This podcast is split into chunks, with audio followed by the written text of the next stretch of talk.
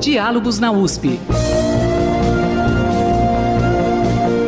Os temas da atualidade. Bom dia. A participação política é um direito de todo cidadão. Não necessariamente aquela participação com vínculo partidário, mas sim aquela em que a ação se dá em uma opinião expressada, em um posicionamento de acordo com crenças, filosofias e ideologias. Se posicionar é um ato de cidadania, de exercício da democracia. Somos, no final das contas, animais políticos.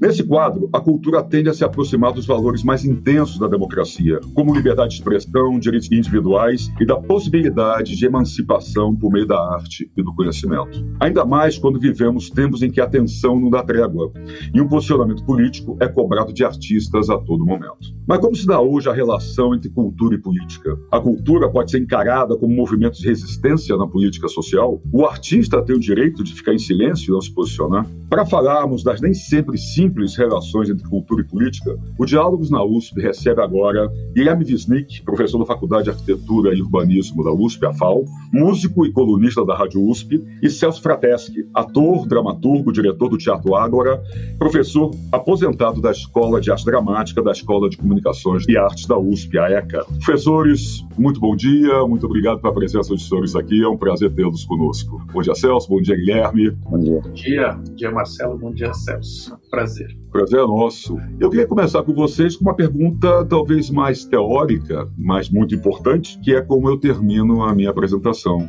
Como está, como se dá hoje a relação entre política e cultura no Brasil? Ou como ela deveria ser e se essa relação efetivamente existe nos tempos atuais. Professor Guilherme, você gostaria de começar? Claro, com certeza. É, bom, vamos lá. Eu acho que assim, quando a gente pensa, lembra, por exemplo, do governo Collor, que foi um governo claramente de direita e um governo que, que tinha uma visão de cultura bastante complicada, né, e que, que, que, que promoveu ataques à cultura, porque o extinguiu o Ministério da Cultura, né, dissolveu uma série de instituições e etc.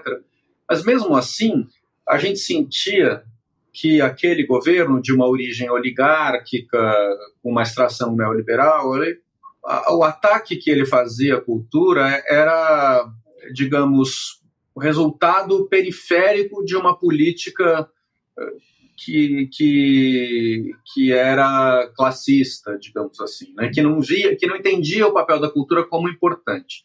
É diferente do governo atual. O governo Bolsonaro, é, municiado por Olavo de Carvalho, sabe muito bem que tem que disputar a arena cultural e joga pesado nessa arena. Então, todos os ataques à cultura que o governo federal do presidente Jair Bolsonaro faz são muito piores do que aqueles que foram feitos tempos atrás no governo Collor, porque eles entendem que o, os artistas, os professores, os intelectuais, isso é, os protagonistas do campo da cultura e da educação são os seus inimigos.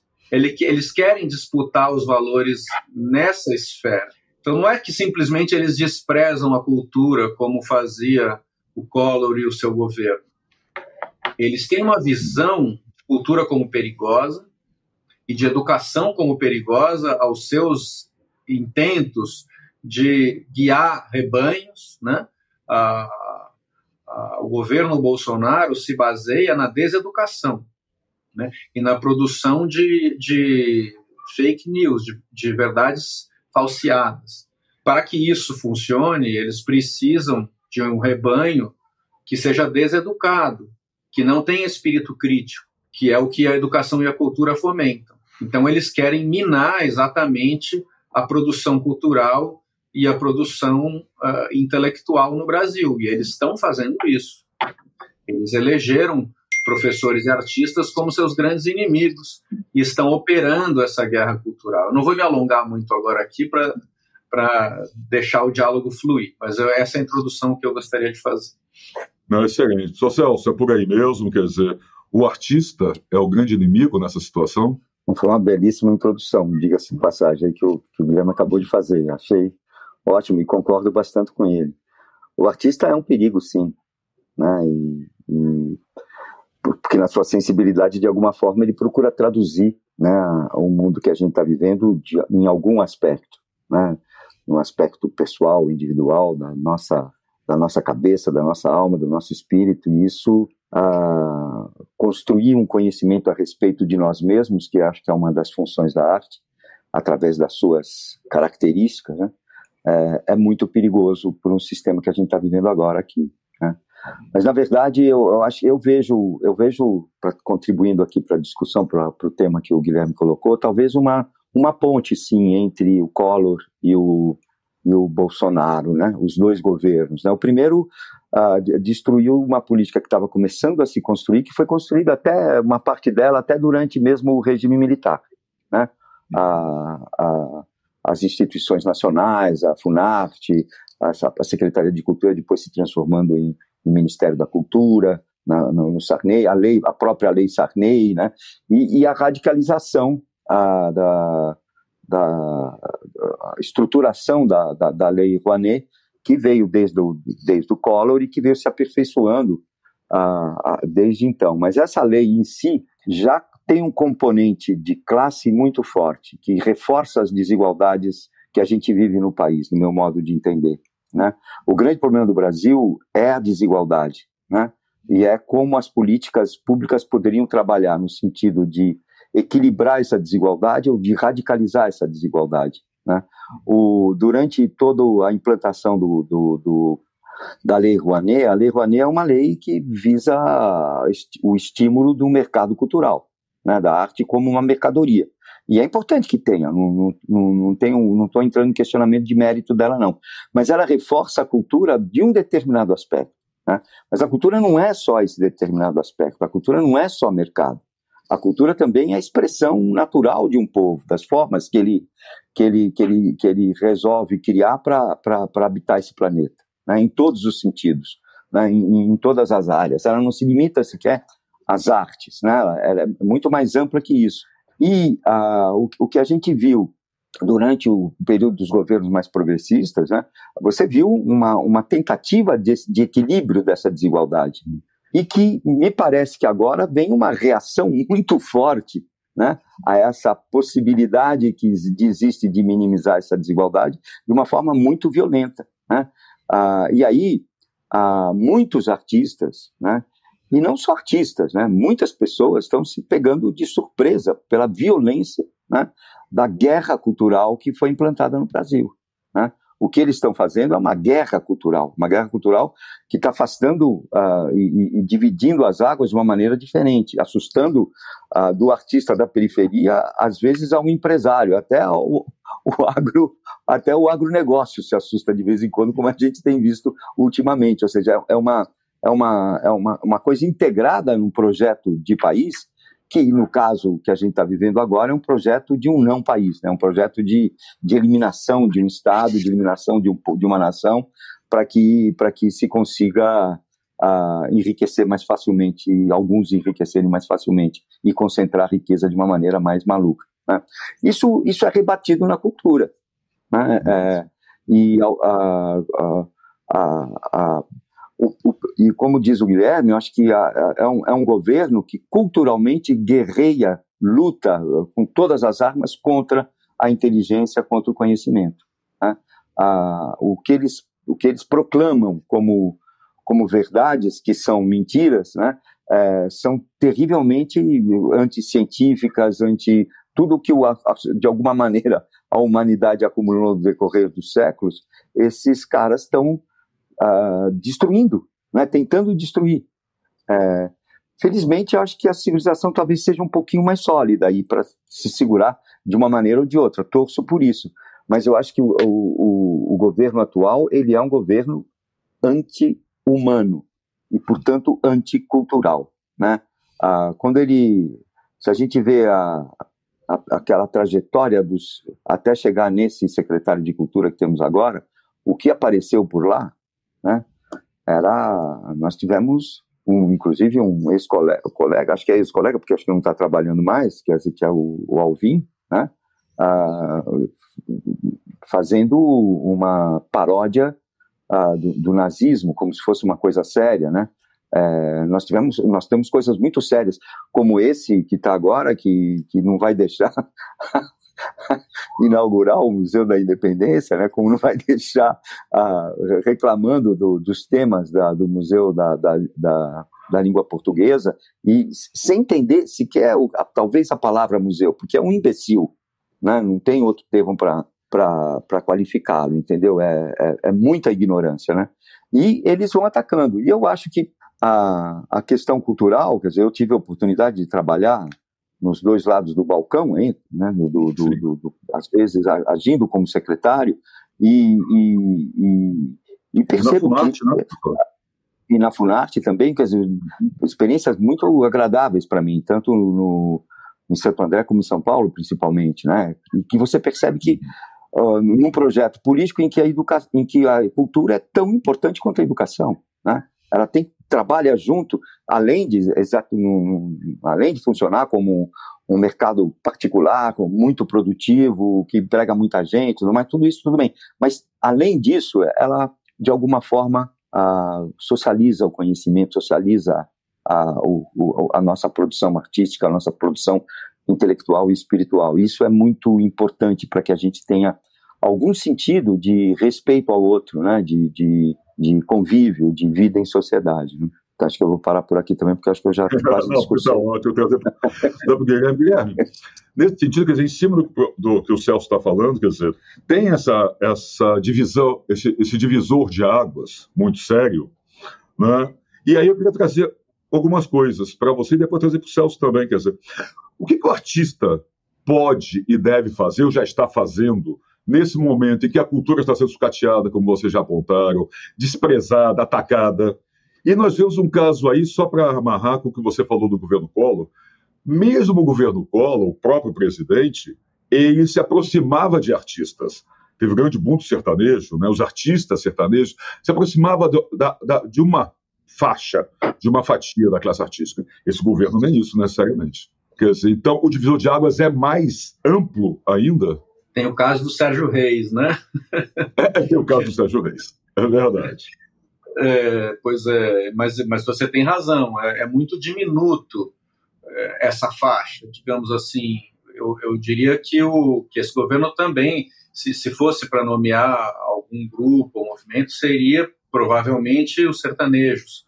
Como o Sérgio Reis é um do, dos expoentes, digamos, mais clássicos disso, né?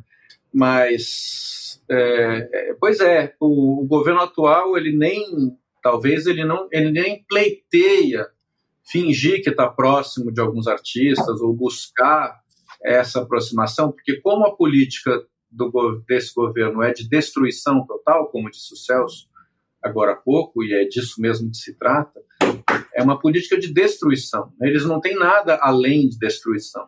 É, é um programa de destruição Portanto, não é um programa de governo. Tanto é que eles, uh, o, o, presidente já é presidente há três anos e ele fala como sendo antissistema. Toda, toda a campanha dele e a política dele é baseada na figura do cara outsider. É surreal, né? É surreal como o cara pode ser presidente há três anos do país e ele se afirma como antissistema. É, então, uh, então, enfim, é, é um governo de destruição. Nesse não há uh, uma procura de alianças, de composição. É claro que ele faz alianças com o Centrão, por exemplo. É evidente que ele está alicerçado na Câmara e no Senado porque ele cedeu ao Centrão. Então, mas essa é uma aliança uh, subliminar, digamos assim. Ele ele não procura acordos, políticas de pacificação. Agora, ele fez esse discurso ontem onde ele voltou atrás. Eu, desculpem, é, fugir um pouco da sua pergunta, só para dizer assim, né? Hum. É absolutamente revoltante a reação da nossa, de parte importante da nossa imprensa, como a Eliane Cantanhede, por exemplo, no Globo News, que é que é aquilo é inaceitável. A pessoa ficar sempre passando pano em cima, dizendo, não, agora ele recuou, agora ele, ele vai voltar para uma, uma política próxima do iluminismo, ele vai entender que tudo é baseado nos acordos, ele não vai entender. E é evidente que esse recuo é, é só para avançar de novo, é isso que ele faz o tempo inteiro. Né? Então, assim, é, que desviei para falar isso, mas você é, fala da questão dos artistas, eu acho que como ele não tem, é, ele não busca esses acordos, nem busca propriamente vitrines, isso não faz tanta diferença assim, não tem tanto aquela, como, um pouco como no caso do Trump, né? O Trump quase não tinha artistas para fazer shows no, no, nos comícios dele, enfim, tem aí uma debandada é, evidente da classe artística, embora sobrem alguns ressentidos, né? Os que, como o caso do Alvin que o Celso citou, parece que o que move os poucos artistas que se aproximam desse grupo é o ressentimento, é o fato de não se sentirem acolhidos dentro de uma classe artística que eles sentem como sendo elitista, um elitismo de esquerda. É isso que é, é esse é o discurso do Olavo de Carvalho que, que, que alguns compram, né? E, e é uma pena, né, a gente ter visto assim, por exemplo, a Nana Caymmi ter dito o que ela disse, o Djavan ter feito alguns discursos muito complicados, né? Existem, existem alguns artistas que a gente pode, eu particularmente admiro muito como artistas, e venho a perceber que a posição política é lamentável. Mas isso faz parte da democracia também, Sim. né? É, enfim, tudo bem, é, é, é, aceitável que cada um se manifeste. Mas, mas enfim, para tentar responder a sua pergunta, o que eu acho é que, é, que não há um lugar reservado aos artistas dentro desse governo. Né? Não há uma procura, não há essa aliança, não há uh, esse lugar. Basicamente, é um governo de paranoia, de destruição, no qual o papel, como disse muito bem o Celso, da arte, que é elaborar uma visão crítica sobre si mesmo, sobre a sociedade, né? a universidade e a arte são os lugares onde a sociedade pode encontrar uma espécie de autocrítica. Isso é muito importante para qualquer sociedade, né? que ela tenha é, é, espaços, instituições onde ela possa se criticar para melhorar. Né? É, esse lugar. Da... Refletir, né? um espaço de reflexão, né? de autorreflexão até. Esse espaço de reflexão, de autorreflexão é fundamental. E é exatamente o que eles negam, porque eles são fundamentalistas. Né? Então, o fundamentalismo não admite autocrítica. Tá? É isso, doutor Celso. Quer dizer, falta esse espaço. eu, eu, o que o partido pode fazer nisso, essa situação? É, eu, eu acho assim, eu acho que, na verdade, a, a proposta que está por trás sempre, a cultura que o Bolsonaro propõe é uma cultura bélica, é uma cultura que não visa nunca uma, uma, uma conversa com o inimigo, visa sempre a capitulação, né? Ele, ele, ele só sossega quando o outro estiver debaixo das suas botas, né? Ah, e é isso que ele tem feito o tempo todo, a fazer essas, essa, essas manobras diversionistas de recuos e não recuos, que são, estão virando patéticas. Né? Não, não é, depois de três anos, é impossível falar que, que alguém pode acreditar ah, em, em, um possível recuo do Bolsonaro, porque sempre foi tentando abrir cada vez mais um espaço para o para o, para o, o domínio, a destruição das instituições. Né? Ele, ele quer a capitulação do, do, do, do inimigo. Ele não vê ninguém como adversário, não vê ninguém como uma pessoa que pensa diferente, ele vê uma pessoa que tem que ser destruída. Né? E isso é, é, é uma cultura bélica que, que, infelizmente, encontrou eco em alguns setores da nossa sociedade. Né? Ah, ou seja, o que a gente precisa é, nessa, nesse processo de, de avanço. Né?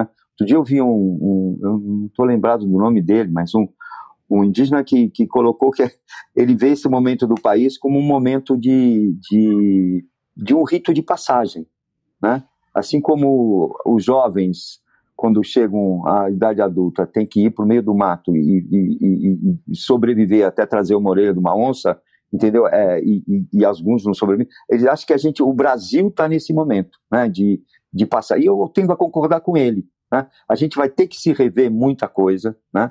Ah, e, perceber que a nossa, o, o problema é do Bolsonaro, que está ecoando numa, num setor da sociedade que ainda está completamente impregnado dos valores escravagistas, dos valores ah, da, da, ele, ah, de, de, de, opressão do outro, de diferenciação social, de não segurar o, o uh, que, que, vê o pobre como um excedente que de alguma forma tem que ser eliminado. Né? Todas essas visões nazistas, fascistas, tá, em, algum, em alguma parte da, da sociedade isso está ecoando. Né?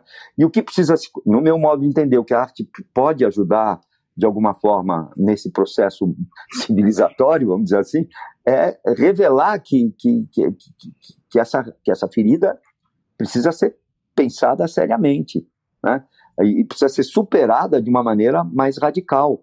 Ah, nós tivemos, o, e hoje, ah, quando você vê os programas de TV, vê tudo, quando você vê uma, uma, uma, uma inserção de, de, de gente, de, de, negros, de negras, de, de, de LGBTQI, de, de, de, de mulheres, né?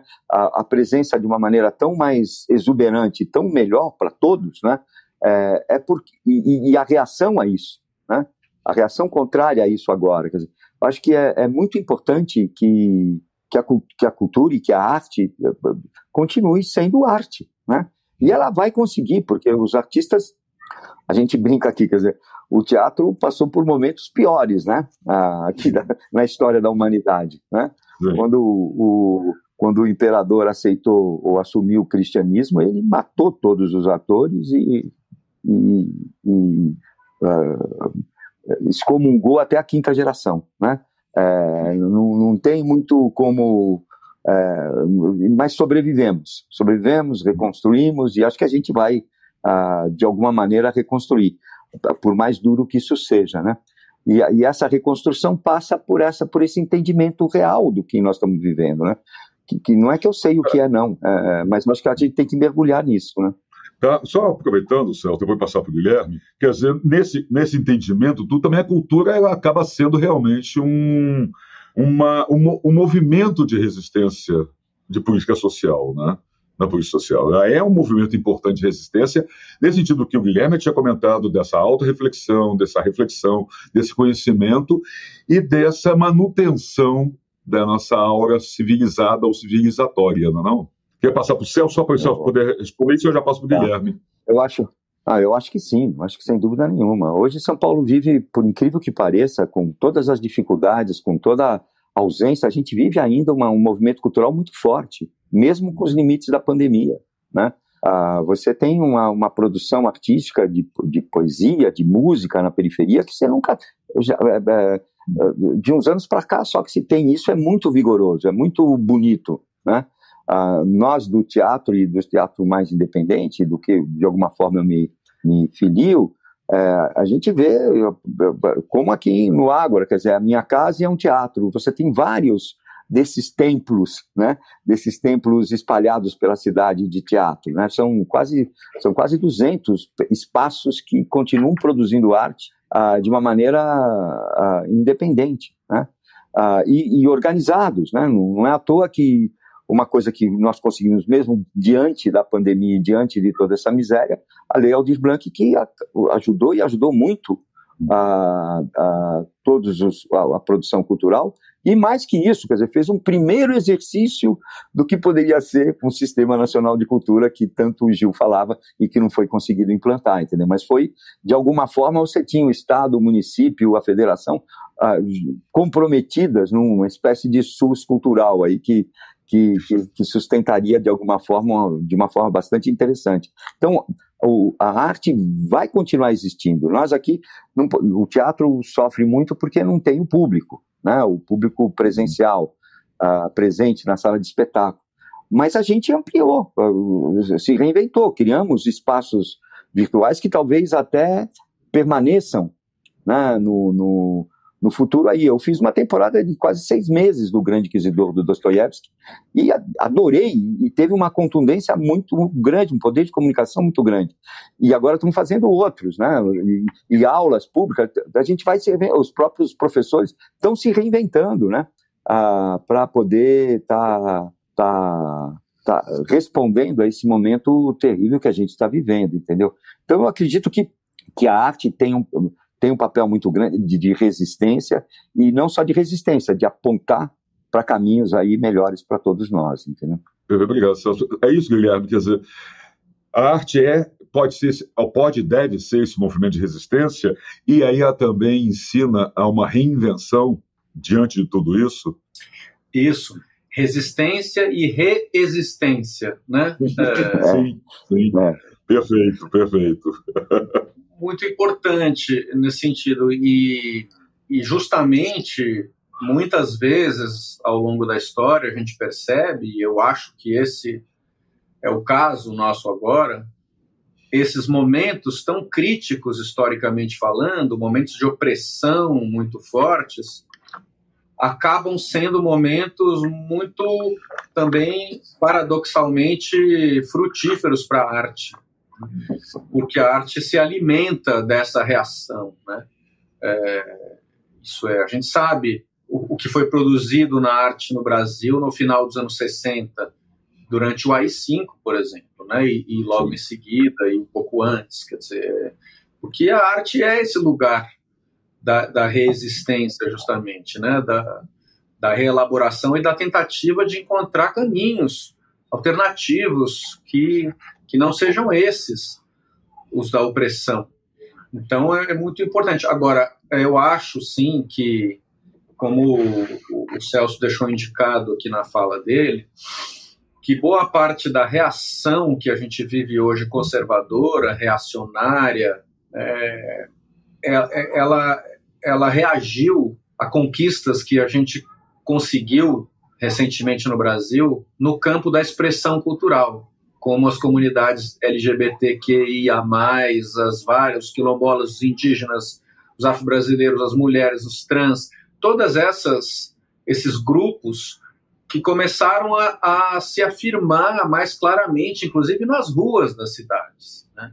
Eu acho que essa aparição dessas várias formas de identidade, com a reivindicação dos seus direitos a aparecerem, a estarem presentes e dizerem: nós somos, sim, também parte importante dessa sociedade brasileira e queremos o nosso direito à cidade tudo isso que desde 2013 surgiu como potência nas ruas é, incomodou muito.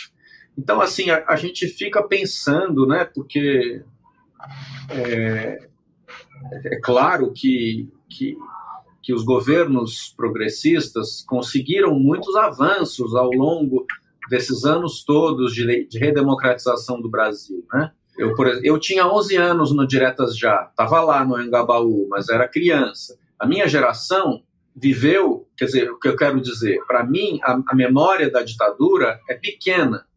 Eu lembro de algumas imagens de tanques na rua, de soldados, mas não é uma coisa. O que eu peguei já não é, é muito diferente de gerações anteriores, eu acho que. É, enfim. Então, a, minha, a partir da minha geração, a gente tem uma percepção do Brasil como uma que foi uma permanente uh, aperfeiçoamento, enfim, de uma certa normalidade democrática. Aperfeiçoamento não é uma boa palavra, mas de um andamento de uma normalidade democrática. E a gente sabe o quanto, na verdade, também para esses governos, digamos, depois do, de, um, de um início desastrado com Collor e Itamar, né, foi uma alternância de poder entre PSDB e PT. Isso é uma coisa muito civilizada. A, a, justamente os dois partidos que são a base da esquerda que se formou contra a ditadura, que pelo menos podia se chamar de esquerda, o PSDB até uma certa altura. É, e, então, mesmo assim, esses governos, a gente sabe, e o PT sobretudo, encontraram muitas dificuldades em implementar uma, um programa social de verdade. Né? É, enfim, não é o caso aqui, nem dá tempo. Bolsa uhum. Família, muito bem. Agora, o Minha Casa Minha Vida é muito problemático. Eu, eu tenho aqui muitas críticas, como eu acho que, mesmo o Celso sendo mais do PT do que eu, dentro das administrações, tudo também deve ter suas críticas. E o fato, o que eu queria dizer é que uh, o PT encontrou muitas dificuldades para implantar políticas sociais verdadeiras. Conseguiu fazer algumas, não conseguiu fazer outras. Não tendo conseguido fazer tantas que talvez a gente imaginasse e gostasse, a gente é um pouco surpreendente que tenha havido o impeachment tal como, ou, tal como houve. Quer dizer, quando a Dilma justamente estava fazendo uma política totalmente neoliberal já àquela altura, né, abrindo as portas para o agronegócio e para muita coisa que era o que a Faria Lima queria e tudo aquilo, e mesmo assim aquilo incomodava. Né? Então, uma certa. incomodava muito, a ponto de ter, de ter rolado toda essa virada de mesa, essa farsa que foi o golpe em 2016, tudo aquilo tal como foi feito. Né? E aí fica a pergunta: por que, que incomodou tanto? Acho que tem uma parcela de políticas sociais que foi feita, mas tem uma outra que é mais subjetiva, que tem muito mais a ver com a lei das empregadas domésticas, os direitos conquistados pelas empregadas domésticas e por essas novas uh, formas de identidade que começaram a ganhar espaço nas ruas. Essas comunidades trans, indígenas quilombolas, mais empregada doméstica, mais o motorista, né? é a tal da farra da empregada doméstica na Disney que o Paulo Guedes falou. Hum. Esse problema incomodou muito, ele foi muito profundo. E esse problema toca em questões que são da cultura. Eu acho que isso volta para uma questão que é um modo de ser, é uma questão de comportamento, é alguma coisa muito enraizada nos privilégios da sociedade brasileira colonialista que não conseguiu uh, engolir esse sapo. Sim, porque na verdade é tudo um grande cadinho de cultura, né? um grande cadinho cultural, né? esse caldo cultural que faz parte né? de toda essa nossa, é, essa nossa sociedade, nossa postura diante dos problemas né, diante, do, diante da, dos grandes desafios. Mas em cima disso, eu queria trazer para o Celso, eu queria, na verdade, retomar algo que o Guilherme falou um pouquinho lá atrás, que é sobre a manifestação, né, o posicionamento da, do Djavan, da Nana, a, a favor ou mais próximo do governo atual, e que sofreu críticas por um lado, outros não, mas eu queria trazer o seguinte: muito se cobrou e muito se cobra de um posicionamento político do artista. E muito se cobrou, por exemplo, de, de, um artista como a Ivete Sangalo, que durante algum tempo ficou é, fora da discussão, ou pelo menos parecia fora da discussão, e foi muito criticada por ficar isenta disso. Mas se ela se posiciona, ela é atacada. Se ela não se posiciona, ela também é atacada. Né? Como lidar com isso, Celso, né? com esse posicionamento que é necessário, como o Guilherme bem lembrou, faz parte do jogo democrático. Né? E mais, aí adicionando mais uma coisa com as redes sociais hoje, que você é cobrado no Twitter, você é cobrado no Facebook, você é cobrado em todos os lugares para se posicionar. Como o artista lida com isso, como deve lidar com isso, na verdade? Faz, tudo faz parte do jogo, dentro, obviamente, da, do respeito, do entendimento, da compreensão, que às vezes escapa um pouquinho, mas faz parte. Como se posiciona? É, eu acho que sim, essa, o artista ele acaba tendo essa projeção um, às vezes nacional, às vezes internacional e, e, e, se, e os seus fãs, os seus uh, seguidores de alguma forma gostariam que ele pensasse como ele, que ele tivesse uma identidade. Às vezes o artista não pensa igual, pensa de outra maneira, né? Mas eu fico feliz de, de, de, ouvir as declarações do Caetano, por exemplo, porque de alguma forma reforça aquilo que eu estou pensando. Né? Ah, quando não reforça, eu me retraio, mas é, é, evidente que ele tem o direito de se manifestar. Né? Ah, quando a pessoa se manifesta de uma forma ah, de falar concordo, não concordo, tal, porque o não, o não se manifestar também é um posicionamento, né? É, que talvez uh, posso, no meu caso, me decepciona um pouco, porque é, é, é, é, muito difícil não se posicionar frente a problemas tão graves que se tem. Agora, é, existe um jogo aí de, de, de, de, quase que de interesse dos lados de que o artista se manifeste de um lado ou do outro lado, porque é uma briga política que está envolvendo todo mundo. Né? Ah, eu não, eu não, eu fico triste quando as pessoas pensam muito diferente de mim né? Me decepciona e me deixa numa enorme tristeza, né? Quando, a, por mais que sempre pensei diferente da Regina Duarte, quando ela aceita e começa a falar o que fala a, e aceita ser a secretária de Cultura, dá uma profunda tristeza porque é uma perda, no meu modo de ver, da, do, da nossa civilização. Quer dizer, quando uma, uma artista que, que, que trabalhou durante uh, décadas, né, uh, Uh, ganhou uma simpatia pelos seus personagens, pelo seu talento, em atingir uma, uma, uma determinada camada grande da população. E ela usa isso para o anti-humano, né? para a destruição do, dos valores humanos, eu fico extremamente triste. Né? E, e, e, aí eu falo, quer dizer, ele tentou várias vezes ter a, uma parte dos artistas do seu lado. Né? Uhum. acho que dos que ele chamou para ser secretário, todos de alguma forma têm, têm algum pé né, na, na, na, na classe artística. Né? Até esse, esse imbecil agora também, o, o, o, desculpa falar com esses termos, mas eu não tenho, porque procuro encontrar algum adjetivo e não tem. Né? E o nome dele às vezes me esqueço, é, que está agora no, no, comando da secretaria, é, é impossível. Né? Agora, tudo isso, a gente, o que precisa ver? Nós estamos vivendo ah, alguns, alguns problemas que, que a gente traz da ditadura, né? Eu, eu, eu, eu, eu, por exemplo, eu, evidentemente que eu procuro ler todos os jornais, todos, ouvir os noticiários e, e me informar o máximo possível, né, do que eu consigo.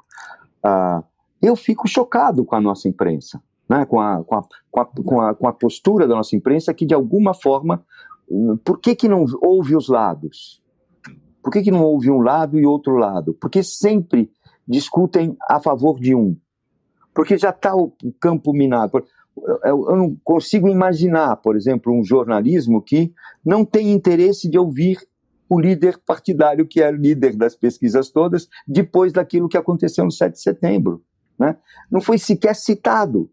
Né? Porque não foi, teve cobertura dos atos anti-Bolsonaro, né? Porque o foco está numa coisa só, quer dizer, você tem, eu fico triste porque isso é um dado cultural já nosso, né? A hum. nossa imprensa,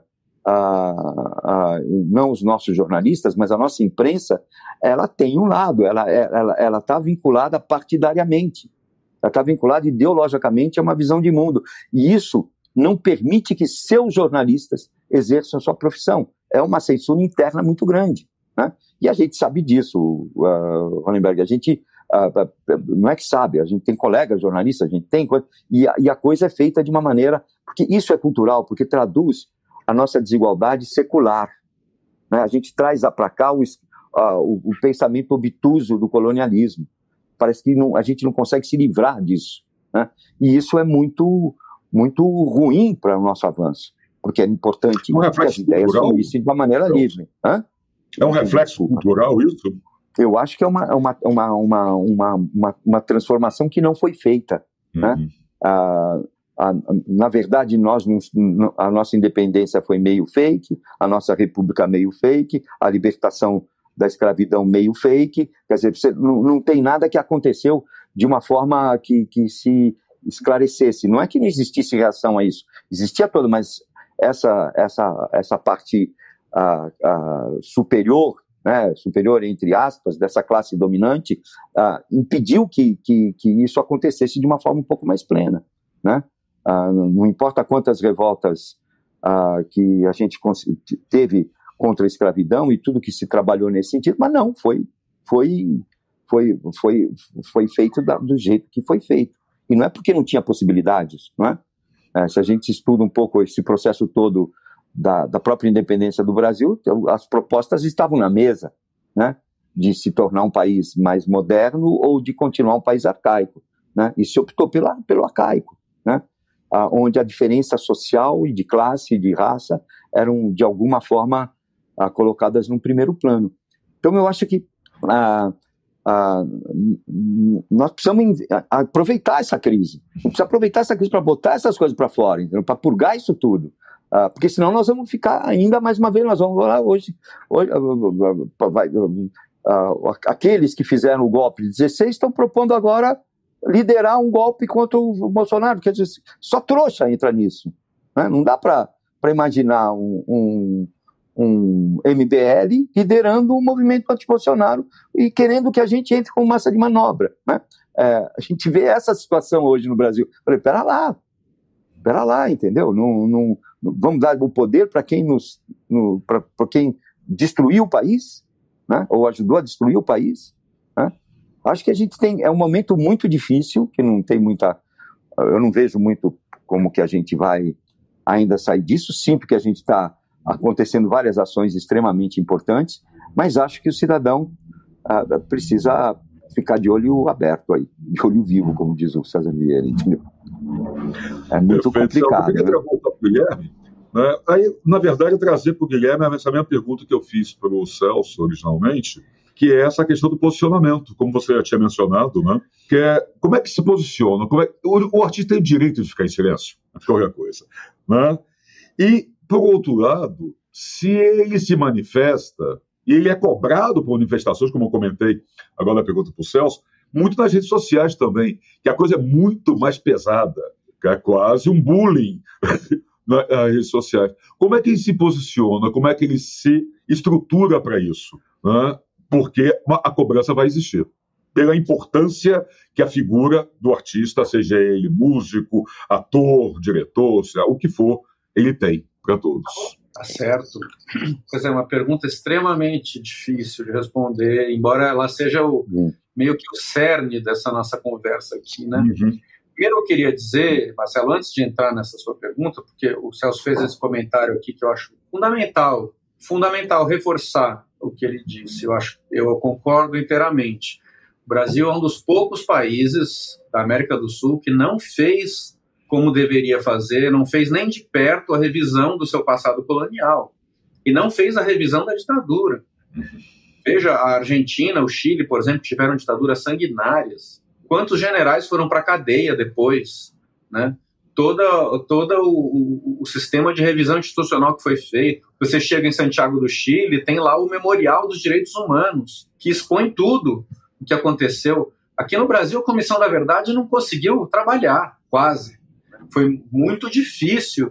Então, assim, é escandaloso o quanto esses pactos acomodatícios foram sempre travando no, o, os caminhos progressistas na nossa história. E essa é, a, essa é a razão de tudo. Eu gostaria de. Eu penso, assim como o Celso, que, que os momentos de crise são as, as oportunidades para se tentar purgar isso e, e, dar os saltos e fazer de fato as mudanças que nunca foram feitas. Agora, será que vamos conseguir, é, tão fragilizados como estamos agora? É, é, é difícil mesmo. Agora, a, a resistência, Guilherme. É, pois é. Agora, a sua pergunta como responder a isso sem ser sectário, né? É, uhum. eu, também. Sim, essa, essa é, é, é, o grande desafio e é o que eu espero de vocês. tá certo. Eu, é, e, e, é verdade, as figuras públicas, as grandes figuras midiáticas, não só os artistas, os, os esportistas também, né, por exemplo, são muito mais, por um lado, cobrados, por outro, é, automaticamente jogados nessa arena que é a arena de emitir opinião o tempo inteiro, por causa das redes sociais. Tá todo mundo, toda, né, muita gente, toda hora emitindo opinião.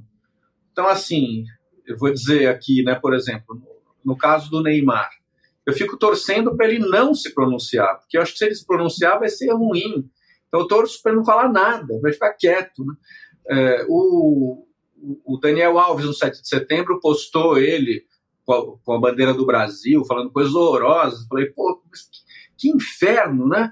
Que não, não, e claro que tudo isso altera a visão que a gente tem dessas pessoas e da arte que elas produzem. Futebolistas também são artistas é, nesse sentido. A seleção masculina de vôlei da, da Olimpíada, que desastre saber da, da, da posição política de muitos daqueles atletas. E, e, eu concordo, é um governo não humano, como disse o Celso. É não humano, é contra a vida. Esse governo é imoral. Agora, no 7 de setembro, a gente via nas ruas as pessoas que estavam indo para a manifestação na Paulista, ou as que estavam voltando, via na rua, né? via na padaria de manhã, via andando na calçada. Você olha para essas pessoas e pensa assim: como é possível a essa altura? Porque, assim, que alguém tenha votado no Bolsonaro já era difícil aceitar, né? mas, mas que, enfim, existem, são muitas pessoas. Né? Agora, que depois de três anos, com todas as, com tudo que ele fez no governo, com tantas mortes, com uma política tão deliberadamente a favor da morte, que as pessoas continuem vendo assim, é inaceitável. Embora você tenha que aceitar no jogo da democracia. Essas pessoas existem, elas estão aí. Agora, uma pessoa pública que você admira, pelo futebol que ela joga, o vôlei que ela joga, ou, ou a arte que ela produz, é extremamente decepcionante. Agora, isso é do ponto de vista da decepção pessoal. A sua pergunta vai mais Sim. além disso. Ela tem vai direito, bem além disso. Vai, vai bem. bem além disso. Ela tem o direito de se manifestar a favor desse governo? Tem. Ela tem o direito de não se manifestar? Também tem. Mas isso, isso influi no julgamento que eu faço sobre ela enquanto artista? Influi. Isso, Porque Esse arte é, é política. É. Uhum. A arte é política. Então, agora, você pode defender. Tem formas de arte que são autônomas, a defesa da autonomia da arte. Essa é uma discussão teórica. Né? Uhum, arte é autônoma ou não é? Há muita gente que defende a autonomia da arte. Você pode produzir uma arte que funciona dentro dos códigos daquela arte que ela uhum. faz e ela é uma espécie de redoma né, em si mesma, que você julga pelo que ela propõe enquanto linguagem.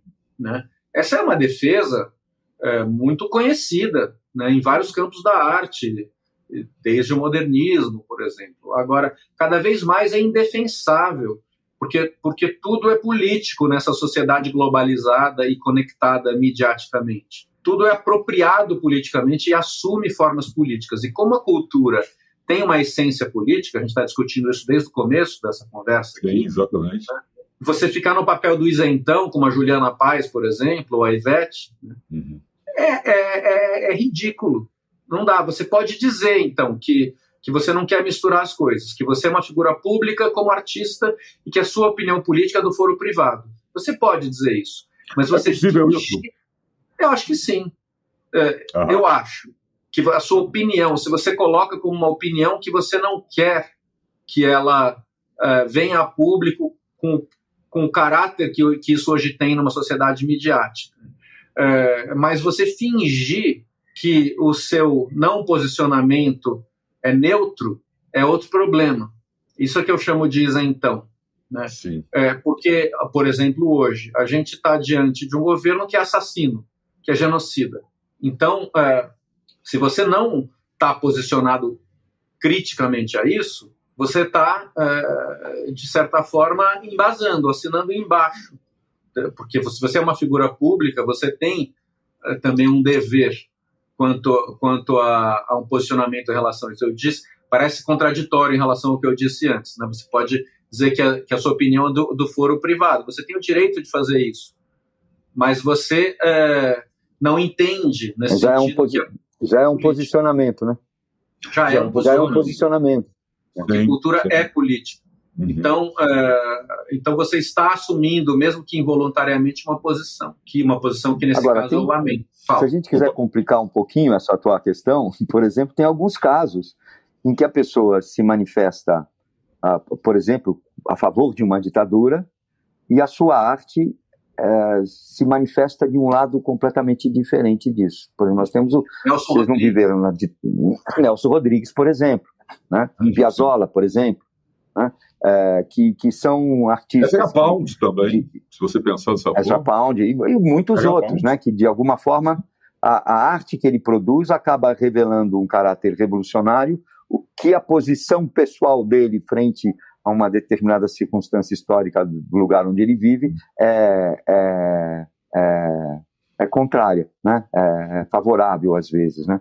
É, porque a Isso arte também tem essa né, característica. Né, Perdão, isso, e isso não é uma incoerência, né? É, eu, eu tenho do, do, eu fico chocado às vezes, entendeu, com essa história. Mas, de, de, mas eu não posso negar, por exemplo, o caráter revolucionário do Nelson Rodrigues. Né? Apesar dele defender o Médici, defender a ditadura, né? até, com, até seu filho ser, ser preso e torturado também. Né? É, é, acho que, que uh, é difícil essa, essa ligação, porque a arte tem algumas, algumas sutilezas, é a produção artística, né? Porque às vezes a arte, o artista consegue, pela sua sensibilidade, por outras características, apesar, apesar da sua ideologia, trabalhar o material de uma forma mais livre, né? E ao trabalhar esse material de uma forma mais livre, né? acaba. Pois é, pô. Né? O tropicalismo é... tensionava com a esquerda estudantil, né? Isso criava é, ruídos, sim, é. né? Muito fortes naquele momento. Muito bem-vindos. Muito bem-vindos naquele momento, porque é, trazia um componente artístico que que, que uma visão de luta de classes não estava admitindo. E, por, por, por, por um lado, o tropicalismo, alguns tropicalistas foram vistos como alienados por, uma, por um movimento estudantil mais, mais radical, digamos assim, né? Quer dizer, é. a fricção existe mas, em qualquer área, no final das contas, mas, não? É, mais ideológico, né? É, é, é ideológico, sim, sim. É. Porque eu acho que a arte vem nesse sentido contrário da ideologia, né? A arte Exatamente. vem desmontar a ideologia, né? Como conhecimento, né? Isso. Sim, acho que isso é que acaba ficando, que a gente está entrando já na reta final do nosso programa. Eu falei que o tempo passa muito rápido quando está se divertindo, quando a conversa é muito boa e teríamos muito mais a aproveitar aqui. Mas acho que o que fica nisso tudo para a gente, eu queria tra trazer essa última palavra do Celso, a última palavra do Guilherme, é uma expressão que foi usada aqui. Quer dizer que a arte incomoda. A arte incomoda, a cultura incomoda no sentido que ela faz pensar, ela faz refletir, ela cria essa, de novo, para usar essa, de novo a expressão também colocada pelo Guilherme, essa, ela cria esse espaço de reexistência. E aqui, na verdade, é um espaço que nós estamos precisando. Né? E eu queria trazer então para vocês isso, quer dizer, a cultura ela é incômoda, ela deve ser incômoda nesse sentido de fustigar, de fazer pensar e tirar a todos nós da caixinha. Não, é não Celso? Para começar com você, para finalizarmos, depois passar para o Guilherme. Tá. Ah, sem dúvida nenhuma, né? A, a, frase tropicalista que fica na cabeça é vai, bicho, vai desafinar o coro dos contentes, né? Ou a frase do, do, do, Raul Seixas, eu sou a mosca que posou na sua sopa, né? Não é... Ela vem para colocar a crise, né? No, no sentido, não na crise uh, um, hermética, nada disso, mas é na, na, na, na crise produtiva, né? E, e, aí eu acho que a função da arte é essa mesmo. Né? Não tem é, é, é, impossível você querer que a arte ah, se domestique ou, ou, ou, trabalhe em função de alguma ideologia. A gente, eu, por exemplo, aqui no, como artista, é uma dificuldade. Por exemplo, eu, eu trabalho muito com Dostoiévski, né? Uhum. que não é, vamos dizer assim, meu líder ideológico, entendeu? Nem um pouco. né? é, ele, ele, tem um pensamento e uma inserção política até bastante. Uh, mas ele coloca questões humanas que eu falo, pô, eu tenho que lidar com isso. Uhum, né? É, é, eu acho que é essa, o artista, quando trabalha o material de uma forma livre, aí, é, aí aparece o, o incômodo para qualquer ideologia. Não é só para uma direita ou para uma esquerda, aparece para tudo. Né? Porque vai revelar aspectos que estão adormecidos ou que estão soterrados ou que estão escondidos, né? Isso aparece, né? E aparece de uma forma artística, né? De uma forma que, que a gente pode lidar. Ah, o, acho que a humanidade inventou essa essa instituição para poder lidar com um pouco mais de tranquilidade com os nossos demônios, né? E, e, e, não faltam demônios. Cada vez mais não faltam demônios. O problema é que a gente tá, quando a gente vive esses momentos históricos, como a gente está vivendo agora, isso se empobrece, porque os demônios são muito palpáveis, né? É, é difícil, né? Outro dia me chamaram para fazer um personagem e falaram assim: não, é difícil, por exemplo, você tratar um Bolsonaro como um personagem emblemático, entendeu? Ou tratar um Sérgio Moro como um, uma pessoa complexa. Não, é, é tudo muito ruim, é tudo muito humanamente pobre, né? A arte consegue, de alguma forma, acho que penetrar nesse, nesse, nessa carcaça ideológica e abrir as possibilidades de leitura. Obrigado, Celso. É isso, Guilherme. Quer dizer, a arte está aí é para incomodar mesmo, e esse, e esse incômodo é essencial. Perfeito, perfeito. Acho que o Celso respondeu muito bem essa questão aqui, e lembrando, né, o tropicalismo fez isso muito nos anos 60, por exemplo, criou uma dissonância ali que foi fundamental. É, como eu sou arquiteto e urbanista, eu queria responder essa sua última pergunta e, e encerrar esse diálogo aqui, transpondo esse lugar da arte que a gente está defendendo aqui, como independência, como liberdade, como fricção, para o espaço público, que eu acho que, que é um, onde também a gente pode pensar a mesma questão. Né? Muitas vezes se imagina, e essa é uma ideologia transmitida dentro, às vezes, até dos cursos de arquitetura, se imagina que o espaço público é um lugar da paz, da pacificação, um pouco como por espelhamento nas praças europeias, né? Viaja para Paris e vai lá e fica dando milho para os pombos na praça e achando que aquele é um lugar da pacificação. Sendo que o que eu acho que a gente devia sempre defender é o, a ideia do espaço público como lugar do conflito, porque a nossa sociedade ela é diversa e conflituosa.